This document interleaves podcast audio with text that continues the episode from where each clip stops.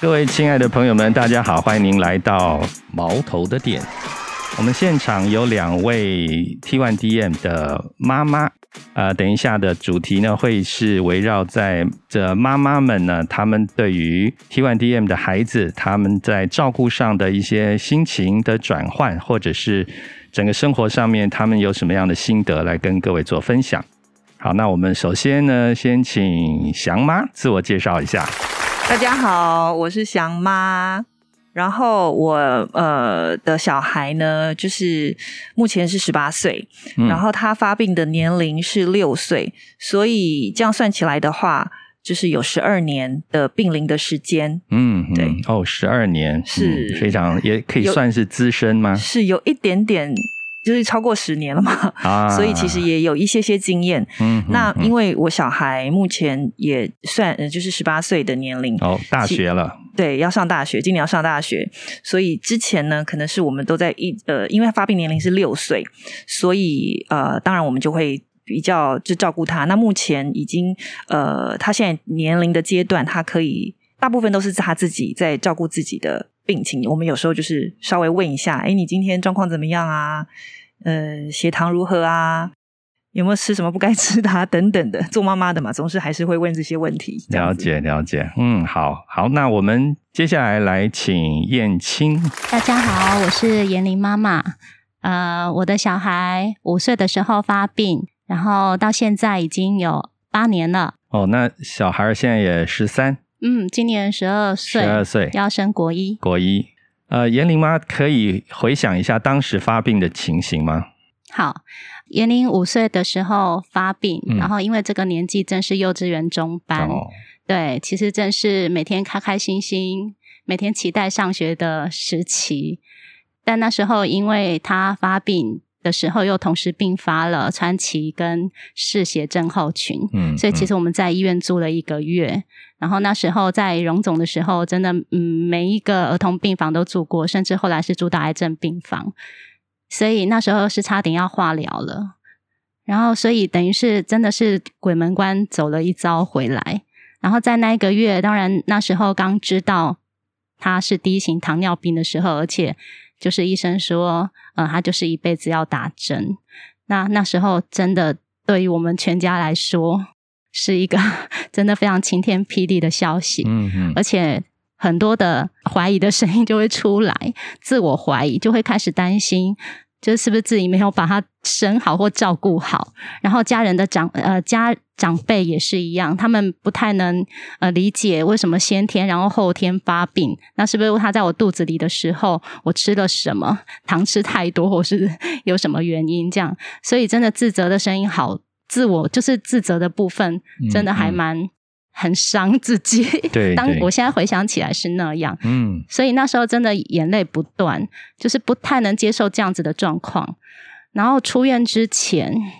我再讲一下严玲那时候的状况，因为嗯，她其实是一个个性也很怯弱。呃，很容易很敏感，然后很容易跟我一样，就是很容易焦虑的小孩，所以他对于打针这一件事情，其实是非常抗拒跟害怕的。甚至那时候，就是医生跟护士靠近，他会去咬医生，是大家真的是把他压在床上，然后就为了测血糖。对，所以而且那时候他就是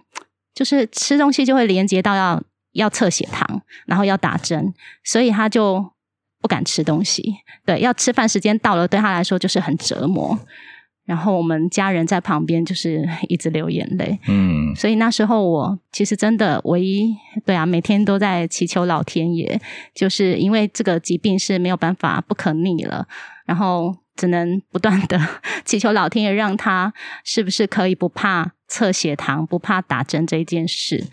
那时候真的觉得我这辈子唯一的希望就是。小孩子能够不怕打针，能够自在的面对测血糖这件事，毕竟他要变成他生活的一部分了。然后，所以后来我们因为每半年要住院回诊，然后我每次都会利用回诊的时间，就会带他到其他的呃病房，我都会跟护士问说，呃有没有其他 T one 的小孩，这时候也有住院检查。所以我都会带他去 找那些哥哥姐姐，然后我都会不断的烦他们，就是会问，就抓着妈妈问东问西这样，然后也会叫他赶赶快看一下，就是那些哥哥姐姐可以很自在的测血糖，然后呢，就让他看一看有一个好的典范，让他就是帮他打强心针这样子，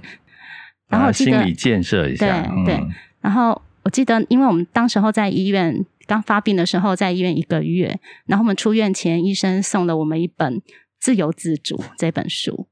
然后那时候医生告诉我们，就是知识就是力量。当我们知道越知道我们即将要面临的是什么，我们就越有力量去面对它。所以这句话其实对我印象非常的深刻，也帮助我很大。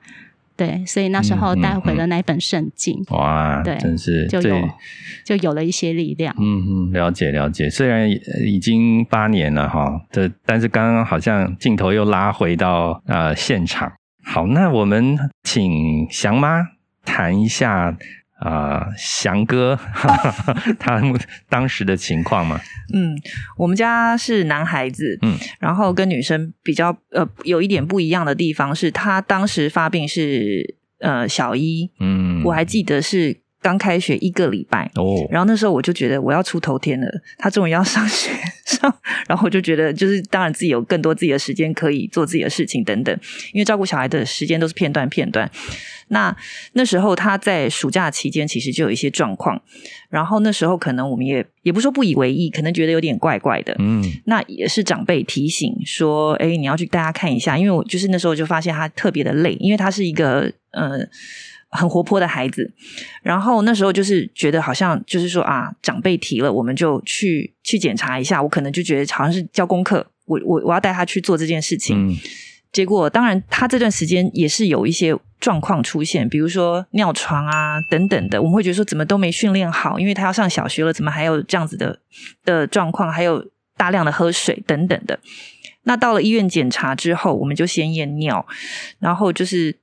可能是，比如说，可能是他其他器官有问题，结果医生就说你这有可能是一型糖尿病，然后你要住院。然后当下其实跟刚刚跟严玲妈妈的反应其实是很类似的，就是你没办法接受这样的状况，你可能就觉得啊，我们就是来医院一趟，我们就回家了，然后报告结果怎么样？那结果没想到是当下就是要住院一个礼拜，我们是在马街，然后就觉得。当然是就是晴天霹雳，然后也觉得哇，这是什么状况？怎么会有这个什么病？我们完全没听过的，等等的，就是各式各样应付的问题。不过其实我们也当然也相对，我觉得还算冷静，就是还是说啊，就是回家打包行李，然后等等的，他要住院的事宜什么的。那呃，医院的医生、卫教师，然后营养师等等的，也都立刻就就是上来配合，然后也要做一些就是很多很多的检查。那当然，做父母的会有很大的冲击。然后，对于我们家小孩来讲呢，他当然是觉得说，就是很怪异，就是他觉得要住院了。然后，他当时的反应没有那么的，嗯，不能说不敏感，而是说没有那么大的反应，说啊，我这个是什么样的病？因为他对于测血糖、扎针的这件事情来讲，他会觉得他自己是英雄，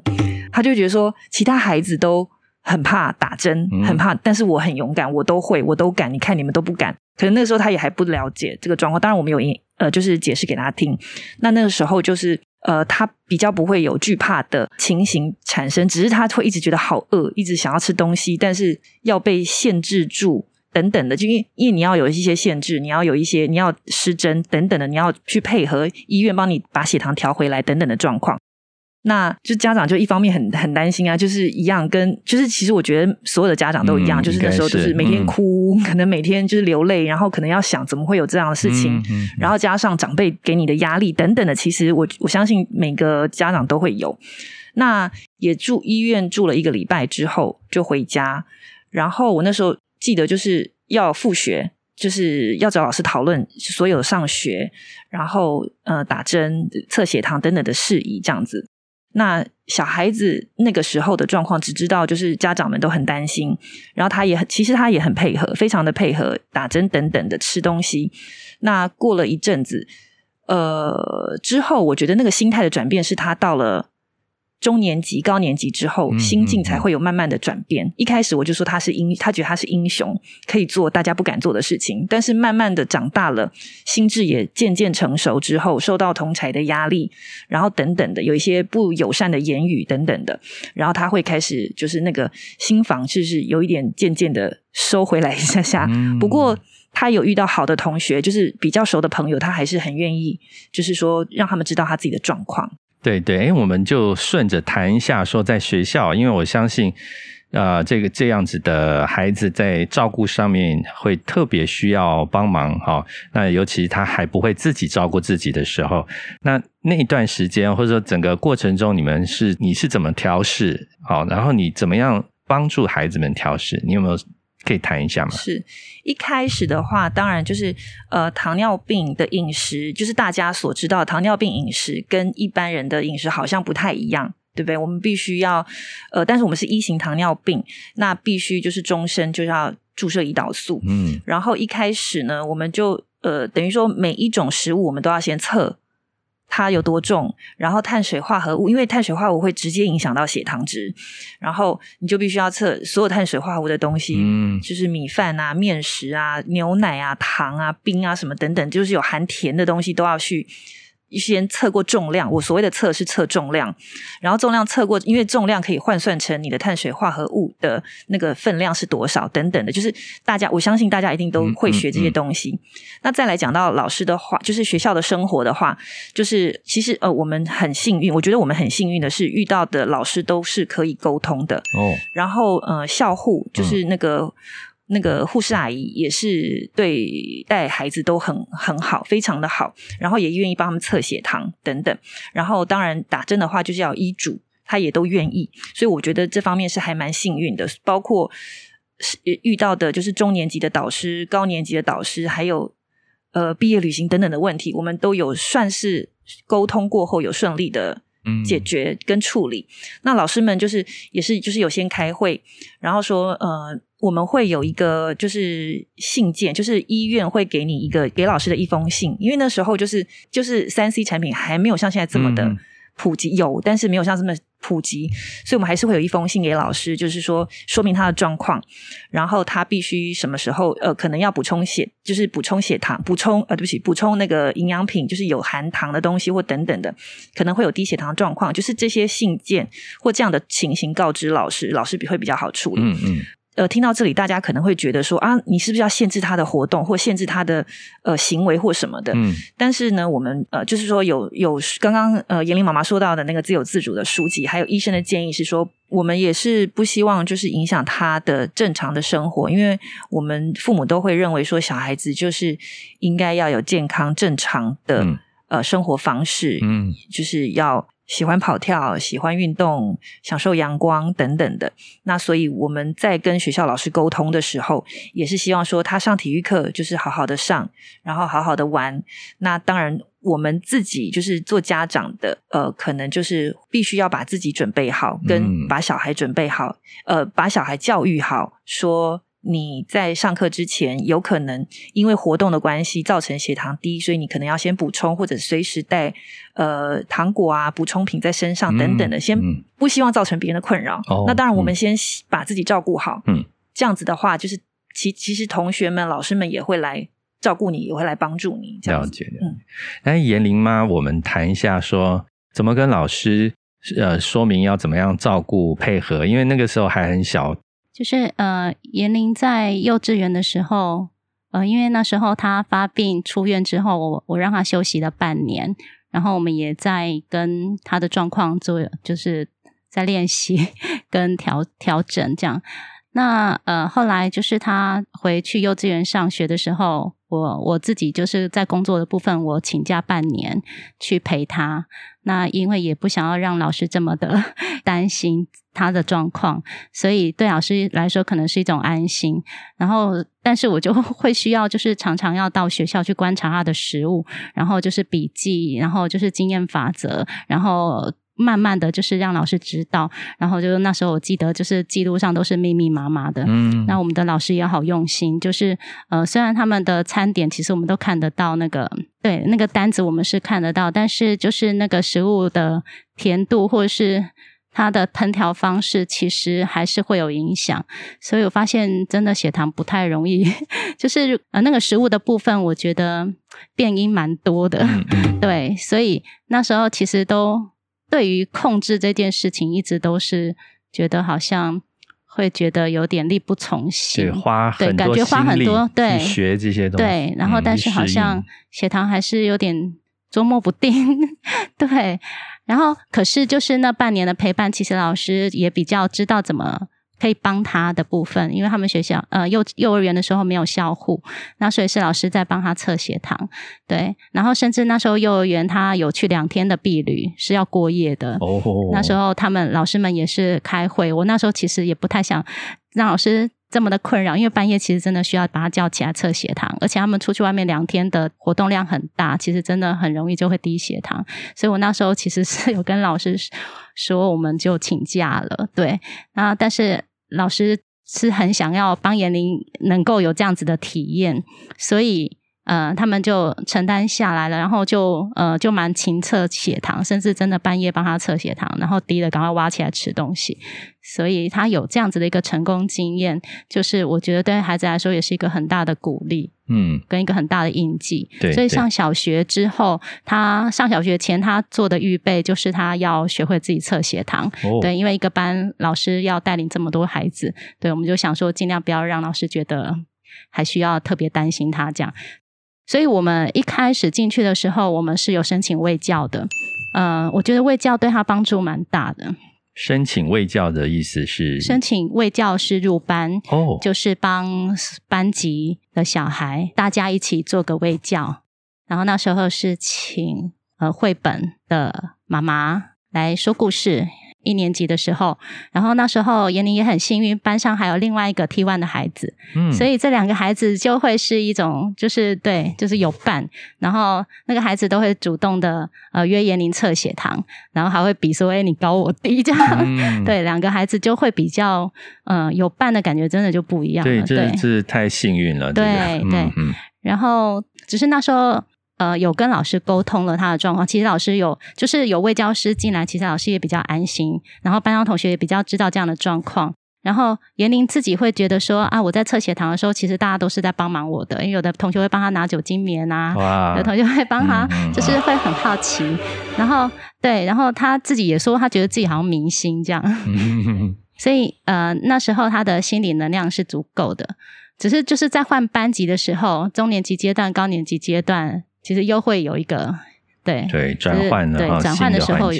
的确就是会有一些担心啊。那所以我在嗯换转换的时候，我还是帮他申请卫教啊。而且越到高年级，就是自主性越自主性越强的时候，也会比较去在意同才的眼光的时候，其实他那时候有考虑了一下要不要卫教。那当然跟他沟通之后，然后那一天的卫教师也好棒，就是呃他也没有针对。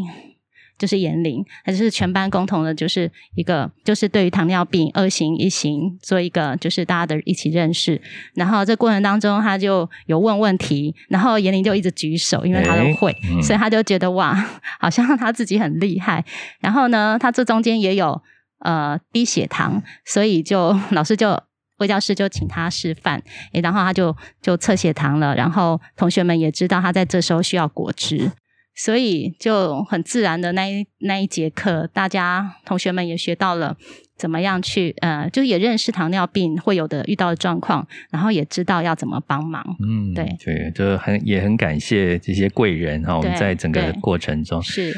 然后的确他在一年级的时候，曾经就是我有观察，我有问他，就是一阵子体育课，因为他所有课里面，我当然是最担心体育课他会低血糖的状况。我有问他。然后我也有发现，开学一两个月了，他好像有跟我说，老师都请他在他在旁边休息 啊。然后我那时候就心里面就觉得啊，怎么会这样？因为我其实是有跟老师沟通，但是老师可能还是会怕，对，啊，可能也不是那么理解，对，所以我有再去找了体育老师做一个沟通。然后我当然也是在严厉的部分，我也多增强他自己自我照顾的。能力对，就是请他体育课前要测，然后要带着糖果。那其实我也有安装啦，比如说我也是有拜托呃呃低楼层的 处事，就是可能冰箱有冰果汁，然后那个健康中心也有。那所以也就是说，如果他在呃比较低楼层在活动的时候，如果真的有他有需要的时候，他其实是可以就近。如果当时候他是口袋里没有糖果的情况，然后他在高年级的时候也曾经就是运动会前就是大运动哦，那节课操的很厉害，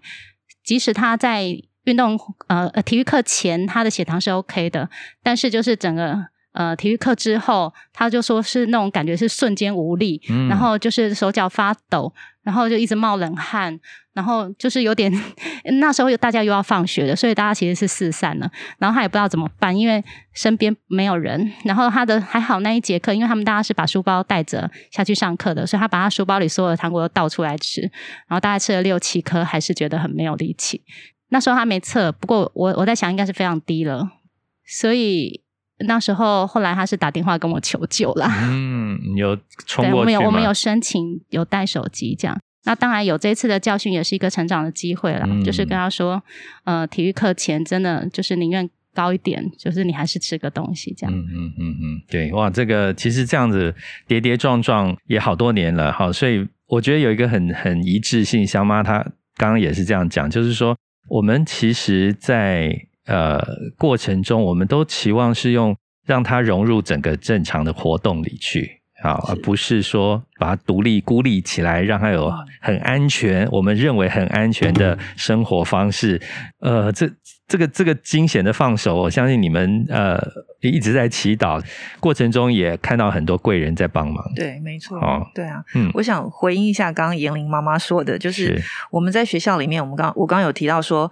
很幸运，就是遇到很棒的老师导师们，就是呃，我们是念就是公立小学嘛，然后公立小学会有就是两年一次换换一次换一个班级，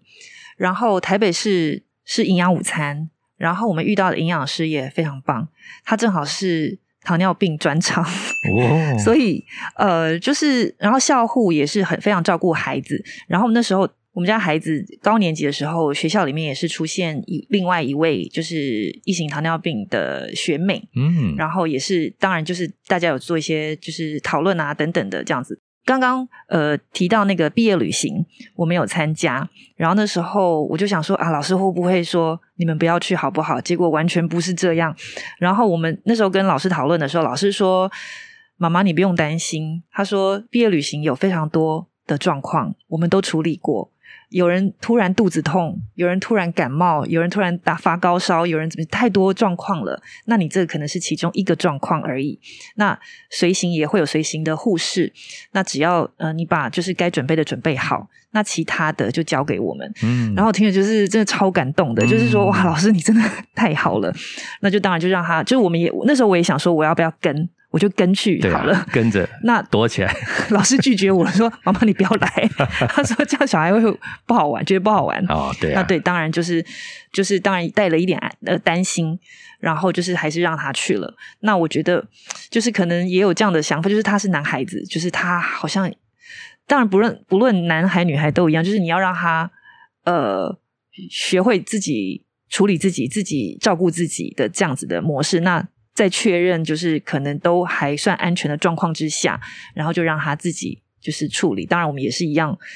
还是一样会打电话，就是他也觉得好烦，你不要再打电话来了，这样子等等的状况。然后校护也是，就是都一直很照顾他。然后我们那时候也是有，也是呃营养师也是有去做喂教，对，就是呃就是其实跟严玲妈妈的那个呃状况很像，呃很呃有一部分像的原因是说。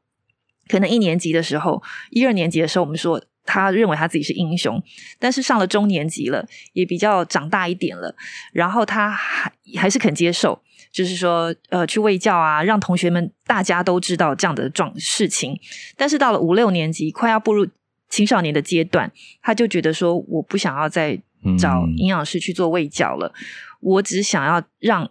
呃渐渐的让同学们知道。我的周遭的好朋友知道就好了，我不想要让大家都知道我生了这个病。嗯嗯，其实他们自己的心态上面会有一些转变。对，所以说，呃，当然我就尊重他，因为我觉得不要勉强他。我们平常的教育当然是说，我们去外面吃饭或什么等等的，还是一样，你就量血糖、测血糖、打针啊什么的。那呃，我们尽量不躲，就是说，在环境允许的状况之下，我们不要躲起来，因为躲起来，你自己心态也会觉得说，我这个这样子的行为好像。呃，不太好让不太好让人家看到，好像是个错误，对错误，或者是说好像有什么愧疚，还是什么什么不好的感觉，我们尽量不要这样子。了解，就是我们就是，其实你你动他动作很快，就是慢，就是大家经验久就很快，其实大家根本就不知道他在干嘛，他就已经测血糖、打针什么都已经就做好了。对，那所以就是到了青少年时期，我们还是尊重他。然后呢，到了上国中了。之后也是一样，国中其实青少年的时期的时期，其实那个怎么讲？一定会有更多更激烈的，嗯，就是呃歧视的状况，或者是可能也是因为荷尔蒙嘛的，所以你就会有一些不说冲突，就言语上的一些刺激啊，或等等的。那我觉得他也要必须要承受，但是我还是跟他讲，我说如果有人讲你，你可以跟我讨论，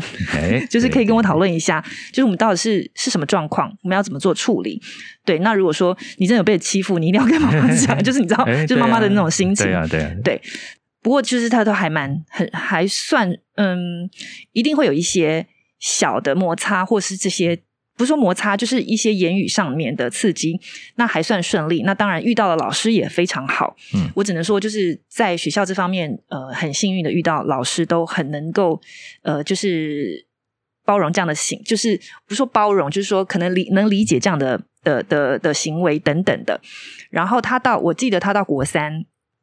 呃，毕业之前，老师也是请他做的简报，然后他也因为大家都很因为三年都没有换班级嘛，所以他也很大方的就跟大家介绍了。一型糖尿病等等的，他是怎么打针的？他是怎么样去处理这样的状况等等的？我觉得就是我有看一些照片，我觉得还不错，还不错。对，就是我们就是在这个小朋友的人生当中遇到这些贵人老师们，又真的太感谢了。对对，好，我们刚刚谈到了呃，孩子们在当时发病的时候的过程，然后孩子发生了很多事情在学校，然后很多的贵人，我们都很感谢。那谈一下说，在整个过程中你们心情的转变，然后我们也顺便谈一下对未来的展望。其实孩子毕竟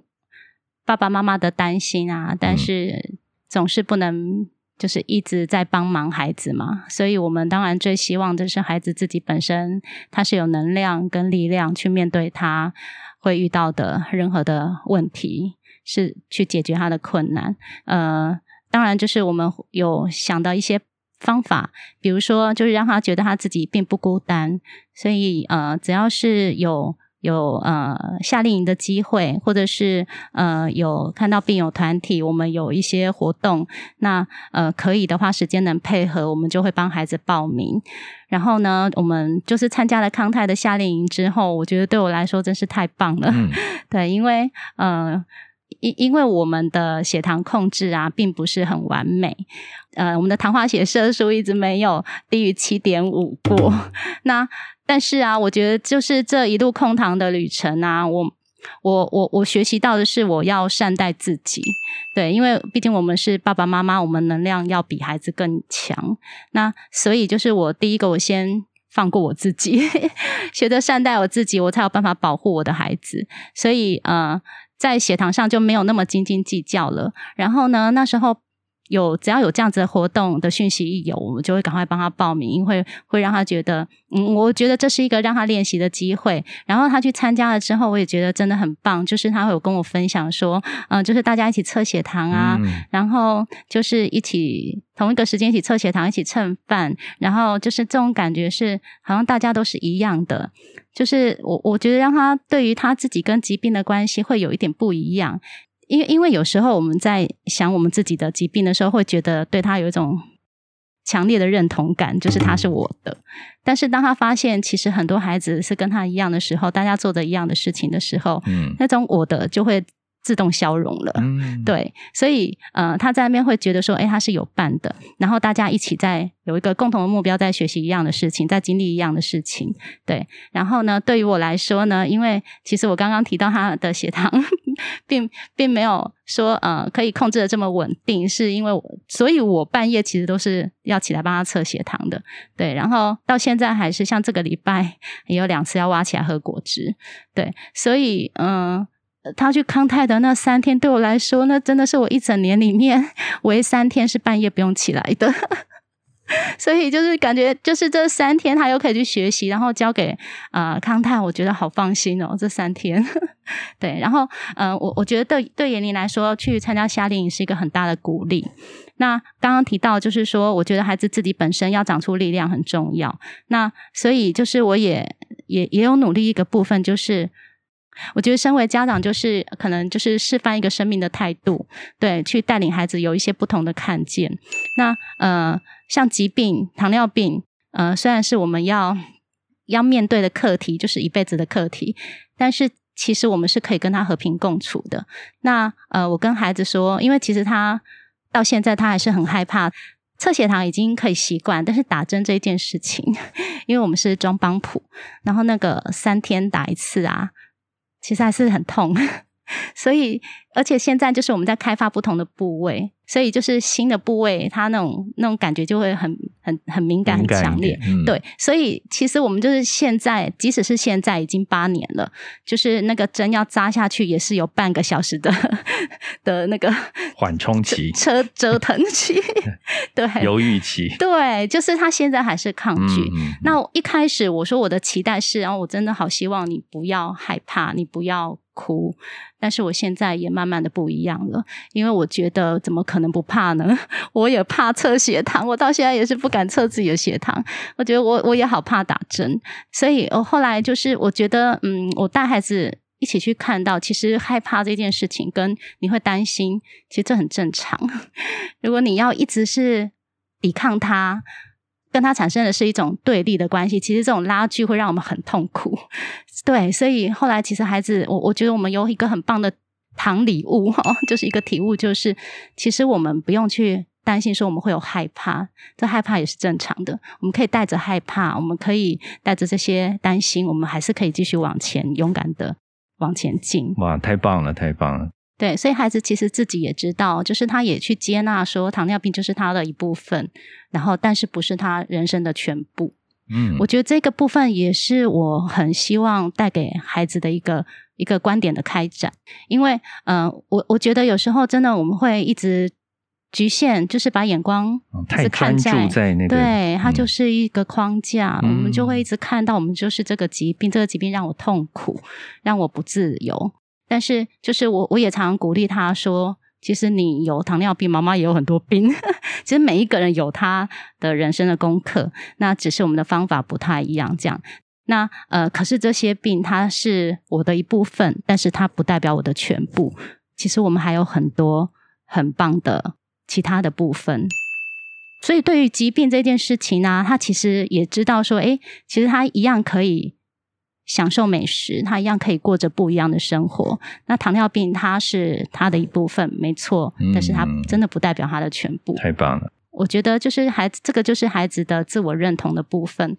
我希望他能够看待这个疾病跟他的关系，能够有一些松绑之外，他能够就是增加对自我的认同。然后再来就是，我觉得去。看看别人，然后进而你可以有机会去服务别人，这一点我觉得对人生来说很有帮助。像他在学校跟刚刚小妈一样，我觉得我们的孩子真的是很幸运。他在学校其实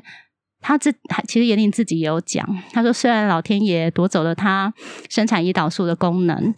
但其实也给他更多，因为他在学校其实就是得到了很多同学跟老师的帮助，他得到的恩惠很多。那他在四年级的时候就有机会可以参加学校一个服务社团，虽然那个社团他要花很多的时间准备，那他是一个要解说、要导览的一个服务性的社团，有时候也要用到周末时间。但是他在这个过程当中，像有一次他要导览的是一个呃画作，是那个重症病童的画作。那那一次他就非常有的有感觉，是因为他解说的是一个肠衰竭孩子，然后他的画作的主题叫做“好想好好吃饭”，然后他就有很深的一个感触，就是其实肠衰竭的孩子，他们肠子打结，甚至有时候要打营养针，要很粗的针要注射在他的肚子里，呃。其实他们对于食物这一方面也是很不能自主，但是他们很努力。然后他也呃为这个孩子呃，他就为这个画作解说的时候，他自己也回想到自己其实这个疾病也让他不能自在的吃东西，然后也需要打针。但是他有了一些不一样的看见，对他觉得其实他自己很幸福。然后呢，就是透过服务别人，他自己其实也有说，他嗯就是。他毕业的时候，他有他哦，我那时候听到他一个就是毕业感言，我觉得很感动。他说：“生命在呃服务奉献的时候，更能展现他的价值与光辉。”所以，我我觉得就是除了孩子自我接纳的部分之外，自己心里面有力量之外，如果能够带他有一些社会情怀，其实他会对于。嗯，生命就是他更有动力。嗯，对，所以我觉得就是在孩子身上啊，虽然这几年就是照护上会觉得很疲累，但是我觉得跟着孩子我也学习很多。因为就像冠中妈妈说的，她说其实我们是 T one 的家长，那我们也很辛苦，就是有这样孩子，其实也逼着我们要往要去学习，要往前进。那其实这几年。我们在家庭上，其实对糖尿病的照护啊，其实家人也有很多意见分歧的时候。其实这也也蛮，我觉得也蛮严重影响到家庭的气氛，然后跟爸爸妈妈之间，就是我跟 先生的关系，还有跟长辈也会。那对，常常就是因为太担心孩子的状况，然后会吵架。就是孩子，就是也逼得我，因为因这些状况让我真的太觉得太难熬了，所以我也有个动力是我要去学习。对，所以呃，在这几年我也做了很多的学习，然后心态也有一些调整。那我觉得就是呃，对于家长来说，就像刚刚说的，我觉得就是为孩子做一个示范，就是你怎么样去看待一些事情的角度，对对对孩子来说很重要。因为其实孩子的观点，他怎么看自己，也跟大人怎么看他有关系。怎么带他看这个世界，我觉得对他来说应该是一件蛮重要的事情。嗯嗯。所以在辛苦的照顾之余，我们自己也成长了哈。对，嗯，好，哎，那小妈来分享一下。其实我觉得做父母的心情，我想大家都差不多。嗯，然后刚刚严玲妈妈讲的，我们当然也是希望小孩子能够过上正常的生活。我所谓正常的生活，就是包括呃，跟糖尿病要相处一辈子，就是人的一生当中啊，就是你如果没有这样子的疾病。你会遇到什么样的问？就是我们会遇到什么样的问题？升学的问题，同才之间的感情，呃，师生之间，然后毕业之后找工作，然后呃找伴侣，交男女朋友，然后工作上的成长等等的，就这些东西才是我们人生要去呃面临的，就是所谓人生的问题嘛。那我们有了糖尿病，虽然这糖尿病对我们来讲也是一个非常重的一个课题，不过就是。应该说，你要先跟糖尿病好好的相处。那这些只是你生活中的一部分，你要面临的问题，我刚刚所提到的这些升学啦、嗯、情感啦、呃、工作啦等等的，才是你人生当中要去面对的。我对小孩子的期许，就是他可以过上一个呃正常的人生。嗯。这要这要正常嘛？正向的人生。嗯，刚刚也提到，就是说我们注意力都专注在我要控糖，我要控制糖，对，就好像这个病是我全部了。嗯，那其实生命中有更多其他呃更多才多姿的。如果说被这个疾病给限制住，因为这个控糖，所以我不能去做什么；因为这个控糖，所以我要。呃，要好好的在家里休息待着，或什么这样子，就会把自己的人生太局限了。那我们就是除了控糖这部分之外，我们还是要好好的，就是发展自己的人生、自己的方向等等的。我觉得，就是我希望孩子能够做到这一点。嗯，那你自己心情上的的转变有没有什么特别可以分享？嗯，我心情上的转变，其实就是我觉得能够好好照顾他。呃，在他小的小的时候的，就是小比较小的时候这个阶段，那再大一点，我会希望他自己可以，就是说能够面对这样的事情，然后去要正视自己，因为毕竟你不能让。你的父母、你的爸爸妈妈一直在帮你注意血糖值是多少，你什么时候要打针？就是又回到我们刚刚的，就是你等于说你一直在控，就在控制或者限制，或者是帮他，你可能是帮他注意这些事情，可是他可能不会呃太了解，嗯，没有办法自己处理。我我不是说他不能处理，而是说如果我们这样做的话，那有时候我们其实我们自己也会陷入那样子的情境，就说：哎，你怎么血糖没有没有控制好？你怎么刚刚那么高？你现在赶快补打，你现在赶快怎么样？我们也会焦虑嘛，我们也会说：你赶快打，你赶快吃东西，你赶快怎么样？就是，可是其实他慢慢大了，他会有他自己的想法，因为呃有这样子的状况的人是他，不是我们。那我们这样叫他做，只是我们想要做到。有时候我会觉得我要做好我的角色，我是妈妈嘛，所以我就好好照顾他，我就必须要